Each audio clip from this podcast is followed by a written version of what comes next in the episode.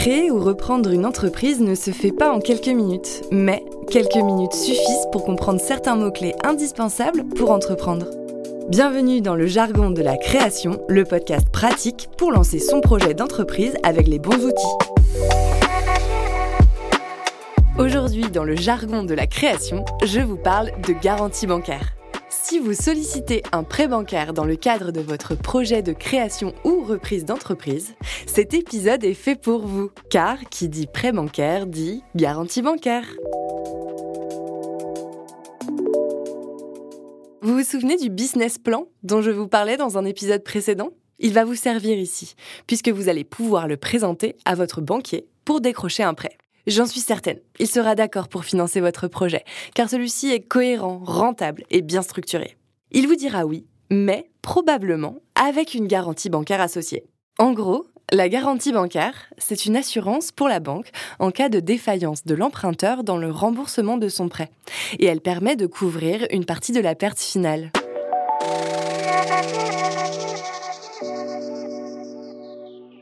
Il existe quatre grands types de garanties bancaires. La première, c'est la caution personnelle. En cas de non-remboursement du prêt par l'entreprise, c'est la personne physique nommée comme caution qui devra rembourser la banque. Elle peut vous être demandée par la banque, mais il est toutefois conseillé de la réduire au maximum. La deuxième forme de garantie bancaire, c'est le nantissement du fonds de commerce ou des parts de la société. En cas de défaillance de paiement, le fonds de commerce sera mis à disposition au bénéfice du créancier, en l'occurrence de la banque. Dans cette situation, c'est elle qui décidera de ce qu'elle souhaite faire avec le fonds de commerce ou les parts. Elle pourra, par exemple, vendre pour récupérer des fonds. C'est une option rarement utilisée seule, car si l'entreprise a un défaut de paiement, cela vient sans doute d'un souci économique, et donc la valeur du fonds de commerce diminuera très certainement.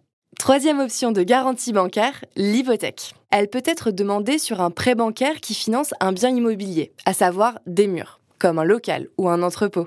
Avec l'hypothèque, en cas de non-remboursement des échéances de prêt, la banque pourra saisir le bien et le vendre afin de se rembourser. Et pour finir, l'organisme de cautionnement. C'est une garantie très commune et recommandée dans le cadre d'une création ou reprise d'entreprise. Il s'agit de faire appel à une société ou un organisme pour se porter garant de votre prêt bancaire. Les organismes de cautionnement les plus connus sont BPI France et France Active. Bien évidemment, vous vous en doutez, cela a un coût. La commission est proportionnelle aux prêts bancaires et doit en général être payée au démarrage. Ces frais feront partie de votre plan de financement. Vous vous souvenez du plan de financement à mettre dans votre business plan? Petite astuce supplémentaire.